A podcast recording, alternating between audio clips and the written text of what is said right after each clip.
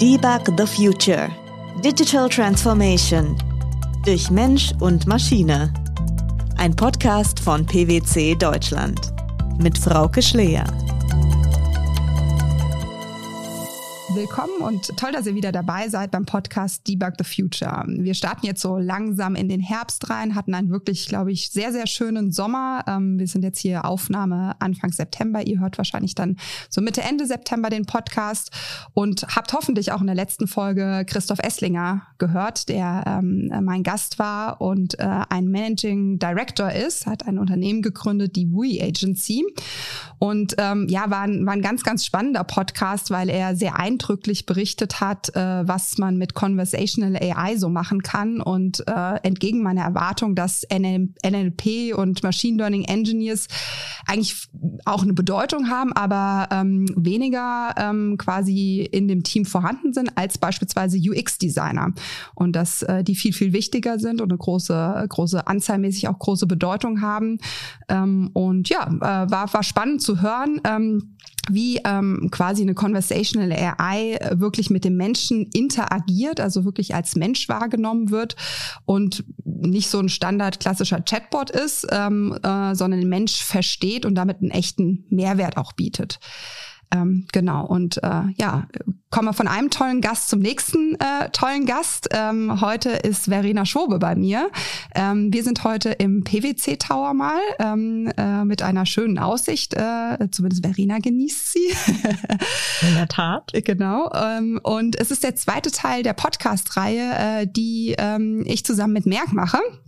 Ähm, und der Mario Pellegrino war schon ähm, ja, im Frühsommer ähm, äh, einmal äh, Gast im Podcast und hat den Bereich äh, CFO Strategy and Realization vorgestellt, ähm, hat uns sehr einiges berichtet, sehr spannend. Ich glaube, ähm, er äh, hadert immer noch mit seinem Fußballtipp, habe ich ja. gehört. ja, das ist in der Tat richtig. genau, also schöne Grüße Mario, nächstes Mal. Ne? Ähm, und ja, mit Verena sprechen wir heute um ein ganz konkretes Thema und zwar mit, über das Thema Process Analytics. Analytics, das äh, Verena maßgeblich verantwortet. Sie ist Product Owner der Lösungen bei Merck und äh, treibt somit auch das ganze Thema der digitalen Transformation äh, ganz entscheidend mit voran. Und ja, ich freue mich sehr auf den bestimmt sehr inspirierenden Austausch. Äh, Verena, schön, dass du da bist. Ja, herzlichen Dank für die Einladung, Frauke. Und äh, ich freue mich natürlich auch, hier einen Beitrag leisten zu können und vielleicht den einen oder anderen zu inspirieren. Sehr schön. Ja, Verena, ich habe es schon gesagt, wir treffen uns heute in, in Frankfurt. Ähm, du kommst auch aus der Nähe in Frankfurt, deshalb hat sich das auch angeboten. Ähm, Merck sitzt weitestgehend in Darmstadt. Ähm, wie hast du deine Arbeit so persönlich organisiert? Wie flexibel ist Merck? Ja, das ist natürlich gerade so nach der Pandemie eine andere Antwort als vielleicht noch vor drei Jahren. Ähm, Merck ist tatsächlich wie die meisten Unternehmen ähm, sehr flexibel, hat auf die Pandemie reagiert und hat sich auch, sage ich mal, in den Abläufen neu eingegroovt. Mm, ich bin heute 60 bis 70 Prozent im Durchschnitt äh, tatsächlich im Homeoffice. Mhm. Mein Team ähm, ist sowieso international über den Globus verstreut. Ich habe natürlich Kollegen in Darmstadt, aber wir haben auch Kollegen in den Niederlanden, in Portugal und ich arbeite auch viel mit unseren indischen äh, Kollegen, gerade im IT-Bereich zusammen. Wir gehen heute auch dahin, wo die Talente sitzen. Das wird ja auch immer entscheidender. Insofern arbeite ich tatsächlich viel aus dem Homeoffice, bin einmal die Woche im Schnitt ungefähr im Büro ähm, und grundsätzlich versuche ich eher strukturelle Gründe zu schaffen, ins Büro zu kommen kommen, um sich mal zu sehen. Wir arbeiten ja im agilen Kontext zusammen. Mhm. Und ähm, in Sprints äh, und hier nutzen wir zum Beispiel immer den sogenannten Sprint Change Day, wo wir vom einen in den anderen Sprint wechseln, um tatsächlich häufig auch im Büro zusammenzukommen. Ja, das ist ein schöner Anlass auf jeden ja. Fall, ein wichtiger Anlass auch. Genau. Ähm, und äh, du bist bei Merck auch im, äh, in dem Bereich CFO Strategy and Realization und leitest dort als ähm, Product Owner Scrum Teams. Du hast es eben schon gesagt, ihr, ihr seid in Sprints organisiert ähm, mit dem Fokus auf Process Analytics. Ähm, kannst du unseren Zuhörern ein bisschen erzählen, was du da genauso treibst? Ja, gerne. Also ähm, ja, wie du schon sagtest, wir, wir haben einen agilen Setup gewählt. Äh, Scrum ist unsere Methode, ist ja nicht die einzige Methode, aber zumindest für uns äh, der Beginn, äh, mit dem wir gestartet sind. Und als Product Owner ist es meine Aufgabe, im agilen Kontext eben das Product Process Analytics ähm, ja, zu shapen, weiterzutreiben und basierend auf den Anforderungen unserer internen Kunden, ähm, also unserer Sektoren, unseres Shared Service Centers weiter aufzubauen. Jetzt sind aber natürlich Prozessthemen sehr groß, können sehr komplex sein und werden. Und ähm, aus dem Grund haben wir auch einen ganz klaren Use-Case-basierten Ansatz gewählt. Mhm. Und um diese Use Cases umzusetzen, akquiriere ich äh, in meiner Rolle als Product Owner quasi klassisch interne Kunden in den End-to-End-Prozessen. Aktuell sind wir da hauptsächlich noch im Order-to-Cash ähm, und Procure-to-Pay-Bereich unterwegs, weiten das aber immer weiter aus und starten gerade schon erste Vorarbeiten für den Lead-to-Order-Prozess und den Supply Chain-Prozess ähm, gemeinsam mit dem Electronics-Business-Sektor. Also haben da wirklich eine ganze Bandbreite und ich eben sorge dafür, dass wir die richtigen Leute an Bord haben, dass wir die Mittel dazu kriegen, dass wir die Infrastruktur, ähm, die wir dazu benötigen, also Systemanbindungen und dergleichen, richtig planen und quasi so die Roadmap gemeinsam mit unserem Shared Service Center und den Bereichen entsprechend aufbauen um dann die digitale Transformation der Prozesse zu ermöglichen. Hm, das ist äh, einige Komponenten, die da auch berücksichtigt werden müssen. Da gehen wir auch später nochmal genauer drauf ein. Ähm, was ich besonders spannend finde an deinem Lebenslauf, Arena, ist, dass du ja vorher ähm, äh, bei Deloitte unter anderem warst und bist äh, eigentlich eine äh, Transfer Pricing, also Textspezialistin. Und ähm, da ist natürlich für mich und vielleicht für viele andere auch so die Frage, wie bist du denn jetzt eigentlich eher zu diesem, ich sag mal, technischeren Thema gekommen? Ja, das ist eine gute Frage. Äh, die hat sich auch, äh, sag ich mal, äh, entwickelt. Also ich bin bei Merck tatsächlich vor circa fünf Jahren eingestiegen, nachdem ich zehn Jahre in der Beratung war. Dort aber auch erstmal als ähm, ja, Verrechnungspreisspezialist für den Bereich Electronics. Ähm, und eine meiner Aufgaben äh, war damals die Bewertung von IP einer früheren Akquisition. Mhm. So, jetzt muss man wissen, wenn man so eine IP-Bewertung macht, dann braucht man unglaublich viele Daten. Sales-Daten vor allem, ne? also welche Third-Party-Umsätze äh, Umsätze mache ich äh, mhm. mit dem IP, das ich bewerten möchte. Und das, ähm, ja, die Generierung dieses Umsatzes findet natürlich nicht nur in einer Legal Entity statt bei uns, sondern mhm. da gibt's äh, mehrere Produktionsketten. Das läuft über verschiedene Legal Entities im Unternehmen und damit auch über ähm, verschiedene ERPs, denn wir haben über die Jahre sehr viel akquiriert am Markt und so die richtige Datenbasis zusammenzubekommen, das ist eine Herausforderung, muss man sagen. Und ähm, es ist keine einfache, das mhm. äh, hat man auch gemerkt und äh, das hat mich dazu getrieben, in diesen Daten- und Prozessbereich weiter reinzugucken und dann auch zu sagen, okay, ich wechsle mal meine Rolle und äh, treibe hier quasi die Daten- und äh, Prozessseite mit voran in dem damals neu gegründeten Strategieprogramm der CFO-Area. Mhm. Und äh, bist du vorher schon mal damit in Kontakt bekommen, beziehungsweise hat dich da bezüglich irgendjemand geprägt oder dass du sagst, okay, das war vielleicht auch so schon so ein bisschen vorgedacht, dass sich das vielleicht mal oder dass sich das so ergibt an am Ende? Ja, also in der Beratung haben wir natürlich auch schon, äh, sag ich mal, digitale Tools ähm, entwickelt, mhm. geschaut, wie wir auch das Verrechnungspreisthema, was ja auch ein sehr transaktionales, äh, prozessgeprägtes Thema ist, ja. ähm, managen können. Ähm, bei Merck habe ich dann tatsächlich den Piloten ähm, für Optravis, äh, ist ja auch sehr stark PwC geprägt, mhm. ähm, mit äh, gemacht, also als ähm, in meiner damaligen Rolle. Und ich habe zudem, äh, das wissen nicht viele, auch ein paar Semester in Informatik mal studiert. Also ah. die, äh, die Affinität zu den technischen Themen äh, war schon immer da und äh, ist auch heute noch sehr stark. Das heißt, es, es war vielleicht schon ein bisschen vorgezeichnet. Also ein logischer Schritt quasi. Ein logischer Schritt, ja. Sehr schön. Ja, immer wieder spannend zu hören, wie sich dann so manche Dinge fügen oder auch ergeben. Ähm, und vielleicht auch nochmal zum aktuellen Thema zu kommen. Ähm, ihr habt auch dieses Jahr wieder einen Artikel im Manager Magazin äh, veröffentlicht. Ähm, das Thema ist Merks Weg von Process Meinung zu Value Mining. Ähm, kannst du uns kurz erzählen, um was es geht? Ja, also ähm, es ist im Prinzip eine Folge gewesen. Wir waren letztes Jahr ja auch schon in der Abo-Ausgabe ähm, und dieses Jahr sind wir hingegangen und haben gesagt, wir berichten mal von unserem Piloten. Ähm, wie haben wir das Ganze uns eigentlich vorgestellt? Wie haben wir es geplant? Und wie haben wir es denn tatsächlich umgesetzt? Und man muss sagen, also da ist durchaus eine Abweichung vorhanden. Also ich kann auch jedem raten, da agil ranzugehen und einfach mal auszuprobieren, weil vieles, was man plant, gestaltet sich dann doch in der, in der Umsetzung an anders, als, ähm, als man das geplant hat.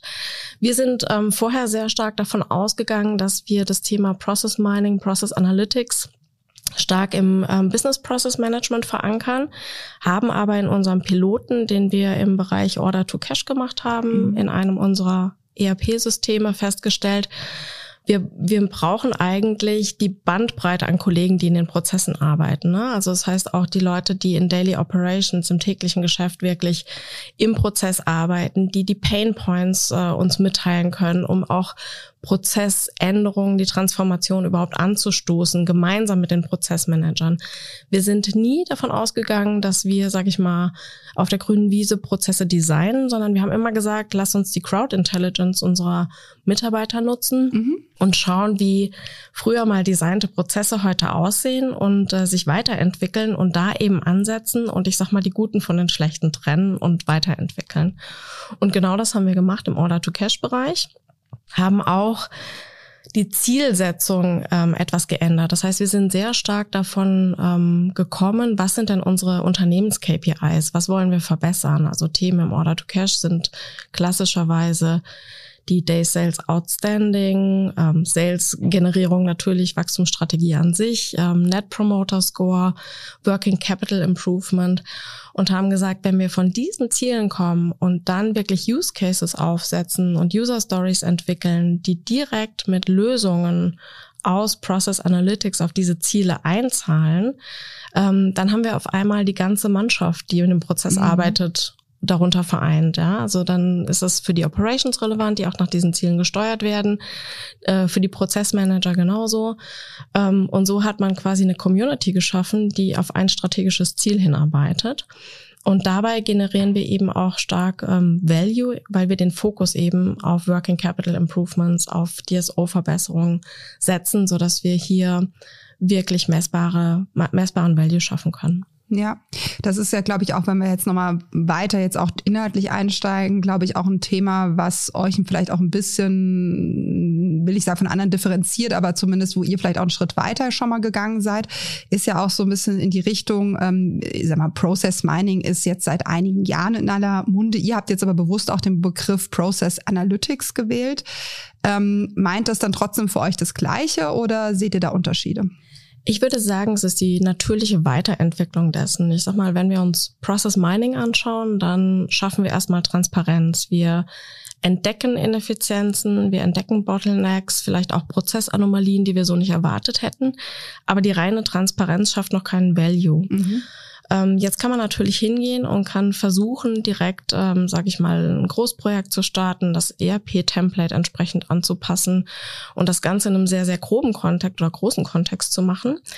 Ähm, wir haben aber festgestellt, ähm, die User hier ins Boot zu holen und zu schauen, wie können wir denn noch gar nicht im ERP-Template, sondern mit den Analysen, die wir fahren können, basierend auf den Daten, die wir meinen, wie können wir denn damit einen Mehrwert schaffen? Und mhm. ich gebe dir mal ein ähm, Beispiel. Ähm, unser Forderungsmanagement ähm, hat sich zum Beispiel irgendwann gefragt, okay, wie hat sich dann in der Pandemie ähm, das Zahlverhalten unserer Kunden verändert? Mhm. Ja, also können wir hier mit dem Kreditrahmen spielen. Das heißt, wir haben den Order-to-Cash-Prozess gemeint, äh, konnten ihn darstellen, konnten aber auch gleichzeitig Analysen fahren, ähm, wie sich das Zahlverhalten verbessert oder auch verschlechtert hat. Bei einem verschlechterten Zahlverhalten würden wir natürlich nicht hingehen und den Kreditrahmen oder die Kreditlinie erweitern. Mhm. Und genau solche Fragestellungen ähm, schaffen natürlich schon, schon Wert an sich, ja, weil wir besser Risiko steuern können. Gleichzeitig haben wir aber auch festgestellt, ähm, wenn wir den Kreditrahmen damit etwas, äh, sag ich mal, proaktiver ähm, steuern und bearbeiten, können wir zum Beispiel auch erreichen, dass ähm, Bestellstornierungen, die aufgrund von, einem, von einer Kreditprüfung vielleicht länger dauern, mhm. dass die eben abnehmen, wenn wir schneller in der Kreditprüfung sind, weil wir diese Transparenz und diese Analysemöglichkeiten geschaffen haben. Mhm. Und das ist auch so ein bisschen das, das, das große Ziel, dem ihr euch ja auch verschrieben habt, damit ne, Business Value zu generieren ähm, und, und messbare Werte zu schaffen. Kann ich mir das dann so vorstellen, dass ihr wirklich sozusagen auch nach einer Dauer nochmal hingeht und sagt, ne, wir haben jetzt irgendwie Anreize geschaffen, Verhalten zu ändern. Wie sieht die KPI jetzt aus? Also ist das, geht ihr so vor? Oder? Genau. Mhm. Also wir haben tatsächlich hier so einen äh, Vier-Schritte-Ansatz gewählt. Das heißt, unser, unser Use Case wird immer so aufgebaut, ähm, dass wir erst den Prozess bauen, ja, damit wir eben auch analysieren und reingehen können. Dann ähm, die ersten Insights, die wir sehen, wo wir viele Reworks sehen, viele manuelle Tätigkeiten oder dergleichen, die nehmen wir und äh, gehen damit zu unseren Counterparts in Operations, in Business, bei den Pro Prozessmanagern und ähm, fragen hier im Prinzip, was ist denn da los? Sehen wir das richtig? Ist das, soll das so oder können mhm. wir das vielleicht verbessern? Und äh, wir nennen den Schritt Turn Insights into User Stories. Ja? Mhm. Das heißt, hier arbeiten wir die Pain Points raus und suchen erste Lösungsmöglichkeiten. Und wenn wir die, diese User Stories dann definiert haben, also sprich, was könnte denn ein Dashboard sein, was den Kollegen hilft, was könnte eine Automatisierungsmaßnahme sein, über einen Alert, über einen automatischen E-Mail-Reminder mhm. oder dergleichen. Ähm, dann gucken wir, was steckt denn da für ein Value drin? Also mhm. sprich, äh, wie viel Zeit sparen wir? Haben wir einen positiven Impact auf die Days Sales Outstanding oder die Days Payable Outstanding oder Cash Discounts im, im Procure-to-Pay-Bereich? Und dann quantifizieren wir diesen Value mhm. ähm, und priorisieren entsprechend auch unsere User Stories okay. in der Abarbeitung entsprechend. Und dadurch haben wir so einen natürlichen Kreislauf und gleichzeitig bauen wir dann natürlich immer diese KPIs in unsere Dashboards ein, so dass mhm. wir eben über die Zeit auch monitoren und tracken können, wie hat sich denn unsere Paid Late äh, Rate entwickelt. Ne? Sind wir hier besser geworden im Vergleich zu vor drei Monaten? Ähm, ein ja. Beispiel daraus. Und monitorst du das dann als Product Owner oder reportest du das weiter? Kann das jeder sehen? Also wie, mhm. wie, wie, wie, wie stellt sich das dar? Ja, das ist eine gute Frage. Da sind wir auch noch, sage ich mal, mitten in der Umsetzung. Wir haben im Prinzip für unsere Use Cases einen Drei-Stufen-Approach gewählt. Also erst framen wir den Use Case, dann mhm. kommt die Realization-Phase, wo wir wirklich die Dashboards bauen ähm, und äh, entwickeln, bis hin zur Analysemöglichkeit. Und das letzte ist die Sustain-Phase. Mhm. Das ist schon der Part, wo der, der Handover oder das Handover zu den Operations, zum Business erfolgt. Und da muss natürlich auch die Wertrealisierung stattfinden. Denn nur wenn die Leute das ähm, annehmen, wenn sie in der, in dem transformierten Prozess arbeiten, kann der Value realisiert werden. Das heißt, wir machen die Dashboards ähm, tatsächlich für alle ähm, ja, verfügbar, ja. Ne, so dass wirklich jeder auf dieses Ziel mit hinarbeiten kann. Mhm und nehmen damit natürlich auch den Bereich ähm, in die Pflicht, wobei ich sagen muss, das ist ähm, größtenteils gar nicht notwendig, weil die ein Eigeninteresse daran entwickeln, weil ja die User Stories ähm, ihnen schon helfen sollen. Ne? Also es sind ja Stories, die wir basierend auf ihren Pain Points und Anforderungen entwickeln, so dass wir dann ähm, natürlich auch ein großes Commitment haben, das zu realisieren. Ja, aber es, genau, ich finde find es auch, ne, die Transparenz da zu schaffen, glaube ich, hilft. Ne? Das ja. ist, ist ja auch bei allen, also vielen solchen Daten-Use-Cases ist, glaube ich, die Visualisierung und die Transparenz unglaublich wichtig. Ne? Genau. Das, ja äh, sind wir auch schon so ein bisschen bei, beim, bei meiner nächsten Frage. Das äh, habe ich mir sozusagen auch um, ein bisschen so, also das ganze Thema so Process Analytics ist ja nicht so ganz so mein engstes Thema, aber ich finde es super spannend, so mal äh, zu betrachten auch ähm, die Verbindung zwischen Process Science, Process Mining und Data Science. Ne? Ähm, das ist ja irgendwie auch für euch ein Schlüsselelement, so seht ihr das ähm, äh, auch aktuell, so arbeitet ihr auch. Wo siehst du da den großen, großen Mehrwert auch drin? Ja, also das ist jetzt, äh, sage ich mal, schon sehr zukunftsorientiert gedacht, aber ähm, meine Vorstellung oder Vision ist, also Daten und Prozess gehören für mich äh, schon mal grundsätzlich zusammen. Ja? Die Aneinanderreihung von Datenpunkten ergibt in der Regel den Prozess ja. ähm, und dadurch hat man, sag ich mal, so, so eine natürliche Verbindung. Wenn man das jetzt auch technologisch zusammenführt, dann kann man meines Erachtens wirklich große Erfolge ähm, in der digitalen Transformation erzielen. Also ich stelle mir das zum Beispiel so vor, ähm, wir entwickeln Use Case in Process Analytics, ja, mhm. starten den und ähm, haben daraus eben neue Daten, die wir generieren, die wir aus den Systemen, aus dem Prozess ziehen ähm, und die wir dann zum Beispiel auch bei Merck mit unseren Data Offices teilen können. Ne? Mhm. Also Stichwort Data Democratization. Mhm. Die können dann natürlich wiederum die Daten nutzen ähm, und Predictive Cases draufbauen. Ne? Da sind wir natürlich mit dem Mining nicht ganz so stark, mhm. ähm, so dass man dann eben für Supply Chain Themen Vorhersagen treffen kann. Das wird, denke ich, in der Welt, in der wir gerade leben, die von Unsicherheit äh, durch Supply Chain Engpässe, durch äh, Pandemie, durch Krieg ähm, ge geprägt ist, immer wichtiger. Und wenn wir dann eben in dem Predictive-Bereich ähm, sagen können, okay, wir müssen heute schon ähm, ja, Material XY bestellen, weil da wird äh, eine erhöhte Nachfrage kommen. Gleichzeitig sehen wir eine Knappheit am Markt. Dann können wir natürlich indirekt damit auch wieder den Prozess beeinflussen und können so unserem Wettbewerber gegenüber, sage ich mal, die Nase vorn behalten. Ja, ja. Ist finde ich super spannenden Gedanke, weil es, also, ne, wenn man, also wenn man das Thema jetzt Predictive Forecasting, datengetriebene Entscheidungen ähm, äh, weiterdenkt, finde ich auch immer, ist immer auch so mein Thema, wo ich sage, es ist eigentlich schade, dass wir uns häufig immer nur so auf einen Use Case ähm, sozusagen beziehen. Ne? Wir versuchen ja immer viele Treiberinformationen einzubeziehen, aber genau das ist ja das, was du sagst. Ne? Wir versuchen in der Wertschöpfungskette oder in der Kette möglichst weit voranzugehen, um dann auch Informationen zu nutzen in dem Forecast, die eben auch schon eigentlich da sind. Ne? Und ähm, ich glaube, also ne, früher haben wir oder wir sprechen auch heute immer noch von Integrated Planning. Ne? Genau. Also eigentlich könnte man ja von Integrated Forecasting dann sprechen, mhm. wenn wir es schaffen, sozusagen die Daten verfügbar zu machen, um für KPIs, die vielleicht jetzt bei euch erstmal gar nicht so im Vordergrund äh, stehen, ähm, entscheidende Informationen wieder zu nutzen. Ja. ja. Genau, und wenn man die Schleife oder den Kreis dann schließt, ne, ja. dann, dann hat man vielleicht einen entscheidenden Web Wettbewerbsvorteil ja. ähm, in einer sehr disruptiv äh, entwickelnden Welt. Absolut, ja, ja, genau. Sind ja auch genau die Themen, die jetzt aktuell genau. relevant sind, ja. Ist es auch so der Trend sozusagen, wo du denkst, es geht dahin oder was siehst du so als Trend? Ja, ich glaube, das ist äh, Trend und Hoffnung äh, gleichzeitig. Äh, man muss ja auch verstehen, äh, wo deutsche Unternehmen und Konzerne gerade ähm, ja, stehen und abzuholen sind. Viele haben ähnlich wie Merck das Thema dass sie mit einer sehr diversen ERP- und Systemlandschaft kämpfen, äh, viele komplexe Prozesse. Das heißt, hier muss man natürlich erstmal äh, ja die Basis schaffen, um, um diese Verknüpfung auch herzustellen zwischen Prozess und Daten.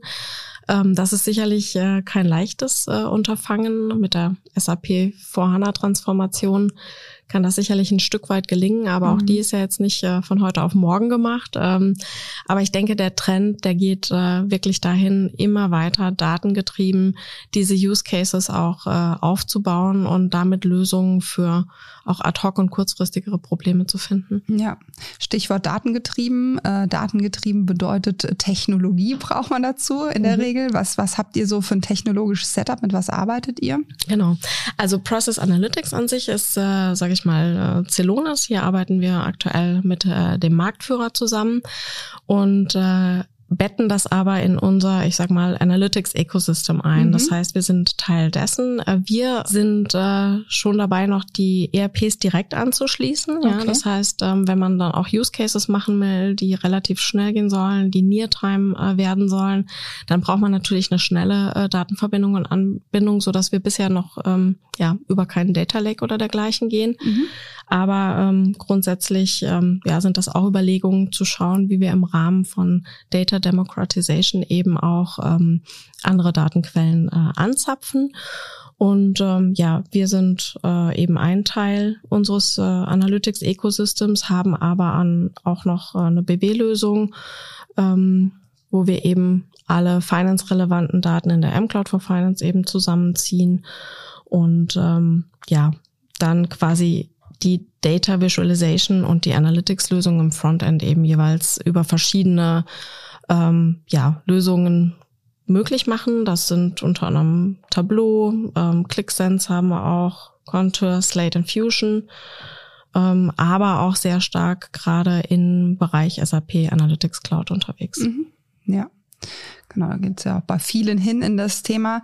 Ähm, du hast eben auch schon mal so ein bisschen anklingen lassen, was ich auch noch mal spannend finden würde. Kam ja auch bei eurem ähm, äh, Artikel so ein bisschen raus. Ihr habt vielleicht auch ähm, ne, bewusst jetzt auch ähm, agil angefangen, weil der Plan sich auch nochmal ändern kann. Ähm, das heißt, ihr habt sicherlich auch mit einem Piloten gestartet, wo ihr euch überlegt, wie gehen wir eigentlich daran? Ähm, nichtsdestotrotz muss man ja irgendwann skalieren. Ne? Wie macht ihr das? Genau. Also ähm, wir hatten im Start ein Scrum-Team. Ähm, das setzt sich zusammen ganz klassisch aus einem Scrum Master, einem Product Owner und wir packen immer funktionale und digitale Expertise zusammen, ja, damit wir eben beide Sichten haben. Ähm, das ist unser, sage ich mal, Swarm-Setup, also das Team, äh, das ich steuere. Gleichzeitig haben wir aber auch noch in Indien, das muss ich nochmal sagen, gleichzeitig haben wir aber auch in Indien äh, Kollegen, die uns im Development unterstützen, mhm. Backend und Frontend. Mhm. Und die packen wir eben in einen Scrum und ähm, ja, nutzen dann noch gewisse Subject Matter Experts, die jetzt nicht Teil des Scrums sind, aber uns zur Verfügung stehen, ähm, aus den ERP-Systemen, ähm, aber auch aus äh, den Global Key User Pools ähm, und Operations, um eben alles zu shapen. Ähm, wir haben das pro Prozess aufgesetzt. Das heißt, wir haben einen Scrum jetzt für I2C, wir haben einen für Order to Invoice, wir haben einen für Procure to Pay mhm. und können so eben immer weiter skalieren. Wir sind jetzt noch nicht in einer Weiterentwicklung wie Safe oder dergleichen, sondern wir machen das nach Bedarf. Ne? Das heißt, ja. wir haben die Routinen jetzt wirklich in den Prozessstreams aufgesetzt und das läuft mittlerweile so, dass ich nicht mehr der, sag ich mal, Product Owner der alleinige bin, sondern ich habe in den äh, Streams wirklich Product Owner etabliert und agiere jetzt immer mehr als ähm, so eine Art Global Solution Owner, mhm. setze Standards, sorge dafür, dass die Infrastruktur rechtzeitig ähm, da ist mit der IT zusammen und ähm, ja, gucke, dass eben die Skalierung auch wirklich erfolgen kann und möglich wird. Ja, und das heißt, du organisierst äh, deine, deine Scrum-Teams auch, so wie du es gerade beschrieben hast. Äh, ne, letztlich, je mehr Scrum-Teams man hat, desto stärker muss man dann auch wieder, ähm, auch wieder äh, ja, andere Product-Owner schaffen. Ist es äh, auch so ein Schritt, den ihr jetzt gegangen seid oder wie organisierst du sonst? Wie ist eure Sprintdauer so? Was, wie geht genau. ihr davor? Also wir arbeiten aktuell noch in relativ langen Sprints. Wir mhm. haben vier Wochen Sprintzyklen, mhm. einfach weil wir festgestellt haben, wir haben so eine Menge an Leuten, die wir involvieren und die auch zum Teil nicht Fulltime für uns zur Verfügung ja. stehen, ähm, dass wir einfach immer eine gewisse Abstimmungszeit auch einkalkulieren müssen. Ne? Also das heißt, wir haben vier Wochen Sprints. Ähm, äh, in den Scrum-Teams haben wir ganz klassisch Dailies. Ähm, wir ja, packen unsere User-Stories äh, in ein Backlog und äh, refinen die regelmäßig. Und am Ende jedes Sprints machen wir mit unseren Product-Ownern in den Bereichen und auch den Stakeholdern einen Review und zeigen, was wir erreicht haben. Zudem muss man sagen, ähm, gerade so in der Skalierung äh, darf man natürlich den Überblick nicht verlieren. Gehen wir jetzt in ein Setup, wo wir auch zunehmend Quarterly Objectives ähm, machen, so dass wir immer jedes Quarter einmal eine grobe Vorausplanung, ein bisschen ja. auf einer höheren Ebene ähm, haben. Das etablieren wir gerade erst und so auch unsere Stakeholder natürlich besser informieren können. Ja, ich habe auch so ein bisschen die Erfahrung gemacht, dass äh, je enger man mit dem Business zusammenarbeitet, desto netter ist es auch längere Sprints zu haben, wenn man mal ehrlich ist, weil genau. es wäre jetzt auch so ein bisschen meine nächste Frage. Es ist ja immer ein Trade-off zwischen ähm, agiler Arbeitsweise und trotzdem Meilensteine irgendwie, ne? Also irgendwie liefern zu müssen.